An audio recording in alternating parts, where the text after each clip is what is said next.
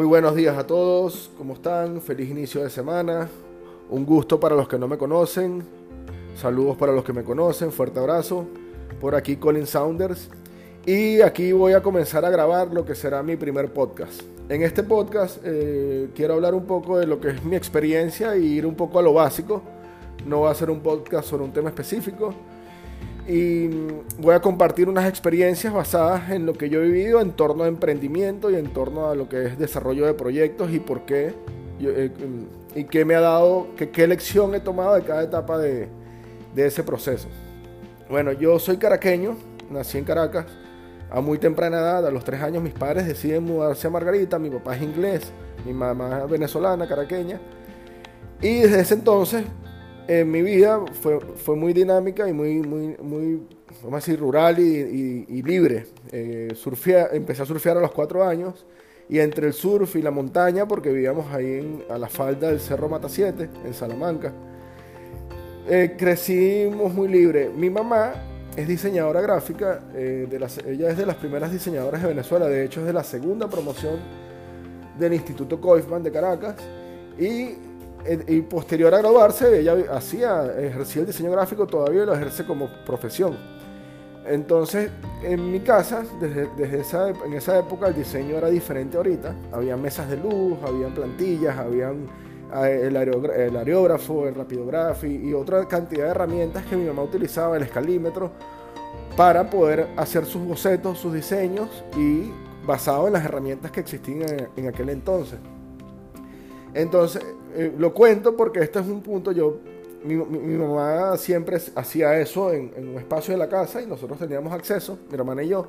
Y en, en, muchos casos, bueno, yo jugaba con las herramientas de mi mamá y, las entendía. Eh, empecé a cortar con el exacto, le hacía, le ayudaba en trabajo y ella también me pedía a veces que colaborara en desarrollos creativos. Ella, por ejemplo, me decía, Colin, tengo este cliente que el logo se llama Cocomanía y, el logo tiene que ser una, eh, una mate coco, un ejemplo. Entonces ya uno empezaba a, ilustrar ideas para que mi mamá tuviese direcciones y en, algunos casos mi hermana atinaba con, con, ideas o yo y, eso era bastante...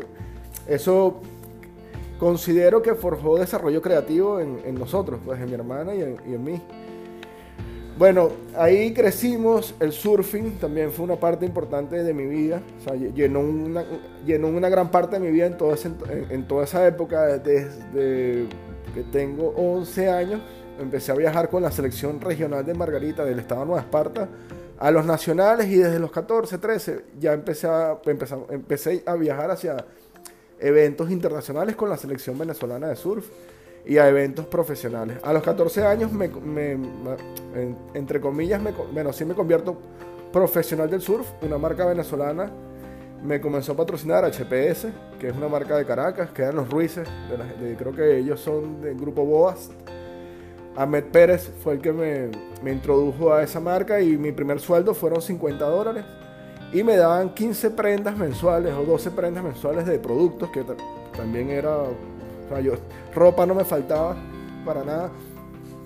Y, empecé a hacer, vamos a decirlo, a temprana edad ya tenía una profesión y yo estaba estudiando en el colegio, yo terminé el bachillerato completamente, sin, sin, sin problemas, pero mi vida ya tenía una, una tendencia a, algo que me gustaba, o sea, además que me encantaba, era mi pasión de niño, el, surfing, luego me, posterior a HPS me patrocinó otra marca importante, Quicksilver, y empecé a ir a California, a viajar a eventos internacionales y, y mi vida se fue hacia otra dirección. Lo comento por el tema académico, que yo sé que hay muchas personas que, que ponen en tema el, tema de, de, la universidad. Yo no culminé la universidad, de hecho la comencé yo inicié ingeniería de sistemas en la Universidad de Margarita y en el segundo final, o sea, hice, el propedéutico, el segundo semestre, el primer semestre ya cuando entras en materia y en ese punto tenía muchos compromisos fuera, estaba como que en el momento de, apogeo y tuve que tomar una decisión y, me,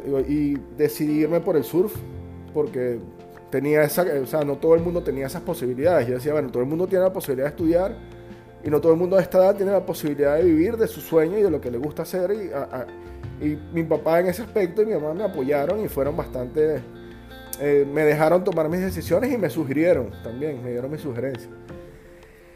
Bueno, mi vida se fue en el tema de surf y marca.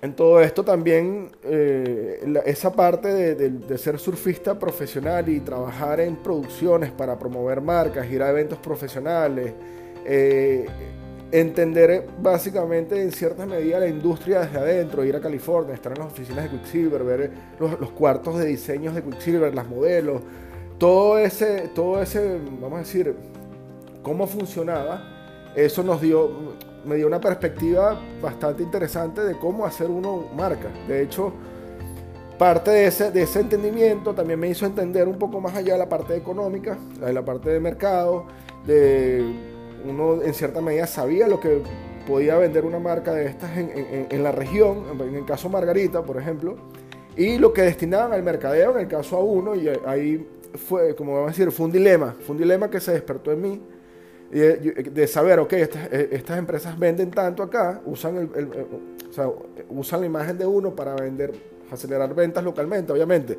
Tienen una maquinaria de mercado gigante, pero bueno, a nivel individual yo me cuestioné y dije, bueno, ¿qué, qué pasaría si nosotros cambiamos esta filosofía o, o, copiamos esta filosofía, pero en vez de, de que de comprar el producto que nos envían porque nosotros no exportamos un producto al mundo y traemos esa ganancia o ese valor a donde estamos y lo invertimos localmente en talentos, en deportes, en desarrollo, etc. E, ese fue el punto de partida de Latin Move como proyecto. Justo en ese, en ese periodo también un proyecto que se llamó The Lab. Eh, tengo que comentarlo porque fue un proyecto de hacer accesorios de surf justo previo a Latin Move y ese proyecto eh, nació y, cerró, yo me, desvinculé y comencé Latin Move como proyecto de, marca. Basado en eso que les comenté antes, yo decía, tiene que existir la manera de unificar talentos, crear una marca, una identidad, porque yo puedo, o sea, básicamente le viene la lógica. Una franela que ustedes pueden vestir, marca, vamos a decir, vamos a salirnos del surf. Hugo Boss está hecha en la misma fábrica que puede estar hecha una, fabricada una, una franela Latimove. Y los costos y la materia prima y la mano de obra son los mismos. Pero si a la franela le estampamos el logo de Hugo Boss y le ponemos la etiqueta de Hugo Boss, esa franela puede costar 100 dólares. ¿Por qué? Porque hay un mercadeo gigante que le da ese compuesto agregado y hace que una persona pague esa diferencia para diferenciarse en la sociedad por la marca y la simbología que representa. Véanlo, igual una marca, una, franela Quicksilver, Billabong, Volcom, Ruka, cualquier marca, es lo mismo, es el mismo principio. Casi todas las, marcas fabrican en la misma fábrica. Y, lo, que, lo que diferencia es la marca. Obviamente viene todo el branding, ahora viene lo que es la propuesta de valor de la marca, eh, responsabilidad social empresarial que hace la marca en pro del ambiente, que hace la marca en pro de la sostenibilidad. Ahorita hay unos retos diferentes que diferencian a las marcas y hacen que las personas decidan comprar una marca u otra en función de, lo que consideran ellos que esa marca, los valores de la marca. Pero en, términos generales, el, valor agregado que da la marca es importante. Entonces ahí fue donde yo dije, si nosotros que somos surfistas profesionales, viajamos por el mundo, estamos agregándole valor a un conjunto de marcas que nos patrocinan, ¿qué pasaría si decidimos hacer una marca nosotros y le y le destinamos valor o le destinamos atención todos a esa marca y fue el caso de Latin Move.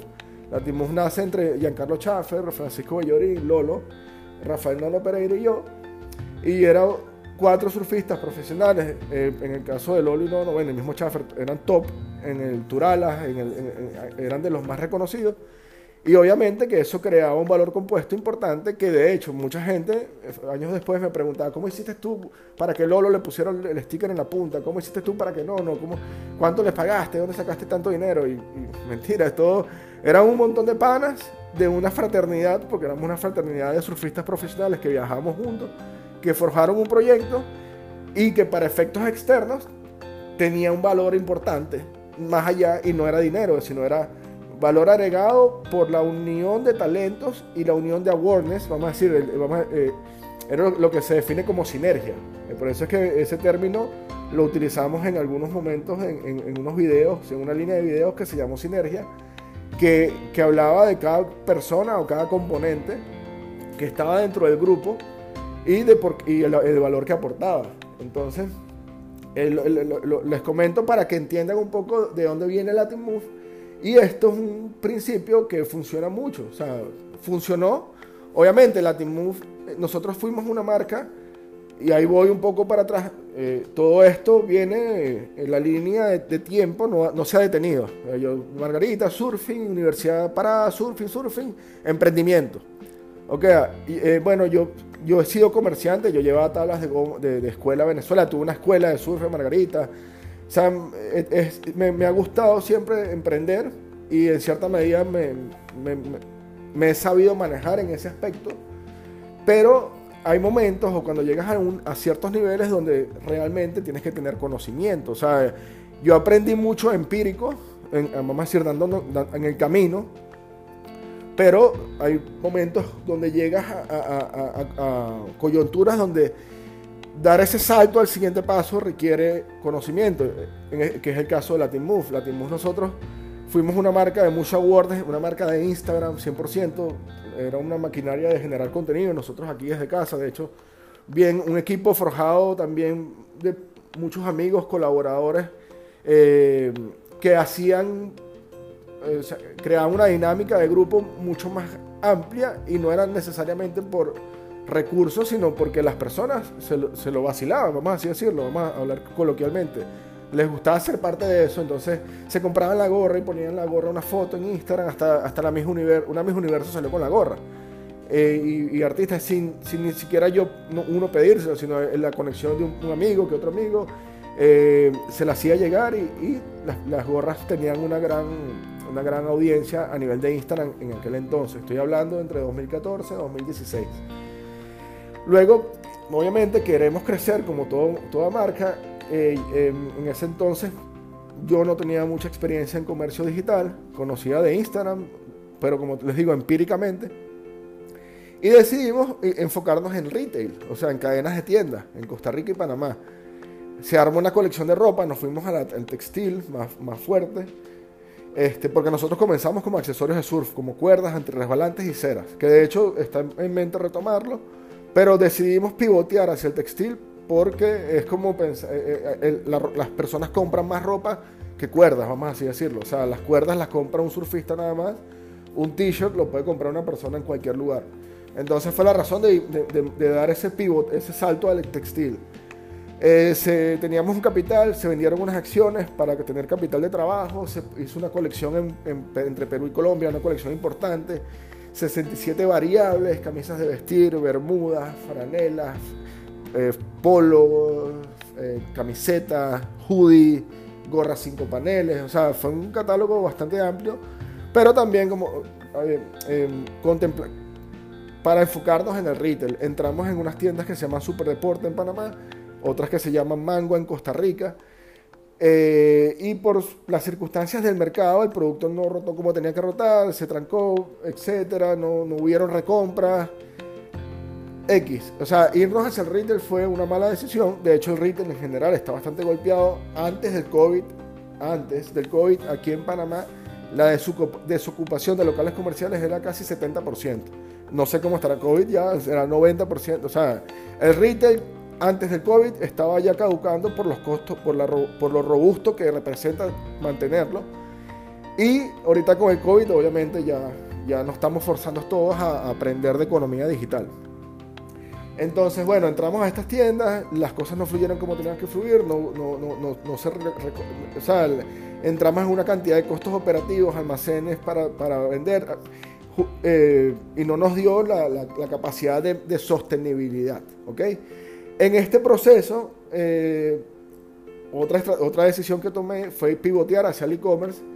Llegó un, un amigo asesor, Vasco de Sousa, estaba Ricardo Campelo, decidimos armar un proyecto de e-commerce, que ese fue mi, mi primer emprendimiento fuerte de e-commerce. Era un proyecto que se llamaba E-Trade Latin America, que, que, era bastante visionario. Eh, eh, consistía en tener toda la logística del sur de la Florida, con la parte de fulfillment. Fulfillment es el proceso logístico de, detrás del comercio electrónico, cuando llega la orden, que agarro la franela, la meto en el sobrecito, le pongo la etiqueta y la dejo en el correo postal. ¿ok? Eso es el fulfillment. Eh, nos hicimos ese proyecto, bueno, empezamos a vender, ciertas circunstancias, ella, eh, eh, vamos a decir, internas, de medio ambiente, porque fueron los huracanes Irma y Katrina. Hubieron un par de factores que detuvieron la operación, también teníamos unos costos operativos. Ese proyecto se paralizó y ahí en adelante, básicamente, mi enfoque personal se ha ido hacia el comercio digital y obviamente a entenderlo más, porque parte de lo que pasó en eTrade fue que una de las partes, yo, yo tenía un gran, una gran responsabilidad de liderazgo, vamos así decirlo, y la carencia de experiencia, eh, me, ahí me, vamos a decir, me anuló. Me anuló porque fue bastante el reto. Imagínense que ustedes de tener un cafecito, de vender mojitos, de vender franelas a consignación, llegan un, y, todo fue sumamente rápido y las cosas escalaron más rápido de lo que yo pensé. Y de repente estar sentado en Miami en una mesa, en Florida, eh, negociando con, con, banqueros la posibilidad de tener tarjetas para el ecosistema digital y, la logística y la coordinación de equipos y todo esto, de pasar de, o sea, fue un, fue un contraste muy fuerte para mí que, que, que o sea, claramente me quedé corto de conocimiento y experiencia y eso fue bastante frustrante porque a mí, ¿sabes? Imagínense todo lo que eso eh, eh, conlleva, recursos humanos en diferentes lugares del mundo, personas que tenían puesto su corazón en eso, marcas, ya teníamos 22 marcas entre proyectos, fue un, un gran reto y toda esa red logística de devolver el producto, eso fue uno de los procesos más complejos que yo he pasado a nivel de emprendimiento y emocional. O sea, vamos a decir, de, negocios y emociones juntos. Porque también había amistades, hay eh, equipo de trabajo, relaciones laborales, X. Fueron un montón de cosas combinadas que, que, que, han convertido esa experiencia una de las más, más retadoras de mi vida. Y en ese camino aún me encuentro. O sea, desde que pasó eso, yo decidí entender y aprender este proceso porque sí, porque evidentemente es, el futuro, es la sostenibilidad del comercio digital y, ya hoy en día es crítico. Antes era el futuro, hoy en día el futuro se nos adelantó y llegó a ser crítico. Entonces, todo ese proceso de Latin Move, de vender franelas a, a, comercios retail, de entender este emprendimiento, me han dado una cantidad de experiencia para poder tomar decisiones hoy en torno al comercio digital y es parte de lo que yo quiero compartir con ustedes, que, que es el momento de actuar. Y es el momento, si tienes dudas sobre el comercio digital, si tienes dudas sobre tomar acción sobre esto, no, te recomiendo que te las quites de encima y empieces a usarlo y empieces a entenderlo, no importa que lo hagas mal, quizás este podcast está mal grabado, quizás mi narrativa no es la correcta, quizás he usado modismos incorrectos, eh, quizás he hablado muy rápido y no me entienden, X, pero lo estoy haciendo. Entonces, la, la, primera recomendación que yo les doy sobre vencer los temores es tomar acción. Y una vez que tomen acción se darán cuenta que a lo que temían era mucho más sencillo de lo que realmente es. Pero requiere que lo practiquen y requieren que lo hagan. Hay un dicho, creo que es el fundador de Airbnb, que dice, si lo quieres hacer bien, tienes que hacerlo dos veces. ¿Ok? Entonces yo, uno va leyendo eso en contextos. A mí me ha gustado, desde, desde E-Trade, vamos a así decirlo, desde ese proyecto eh, también comencé a leer, comencé a, trabajar más en, forjar conocimientos, aunque no fuesen necesarios, los tuviese, para, que, para no pasar por lo que pasé. Entonces, el, el, lo que les quería decir, este, este, esta frase del, fundador de Airbnb, de que si quieres hacer una cosa bien, hazlo dos veces, yo lo, yo lo conecto con este proceso porque, como así, básicamente arrancamos un proyecto de e-commerce importante, eso eh, tuvo que pararse, estos últimos años hemos estado en capacitaciones y en mejorar los conocimientos y en entender. Yo también a partir de esto, vamos así decirlo, mi, mi, mi, manera de crear valor o mi, mi, manera de vivir se ha nutrido de esos conocimientos. Yo hoy vendo servicios, yo vendo servicios de asesoría de comercio digital, tiendas de Shopify, soluciones de tecnología, eh, básicamente creamos productos para otras marcas, de la experiencia que he tenido de crear productos para emprendimientos propios. Entonces, vamos a decir, yo he, aprendido a vivir de, lo que, de mi experiencia, vendiendo conocimientos, vendiendo servicios.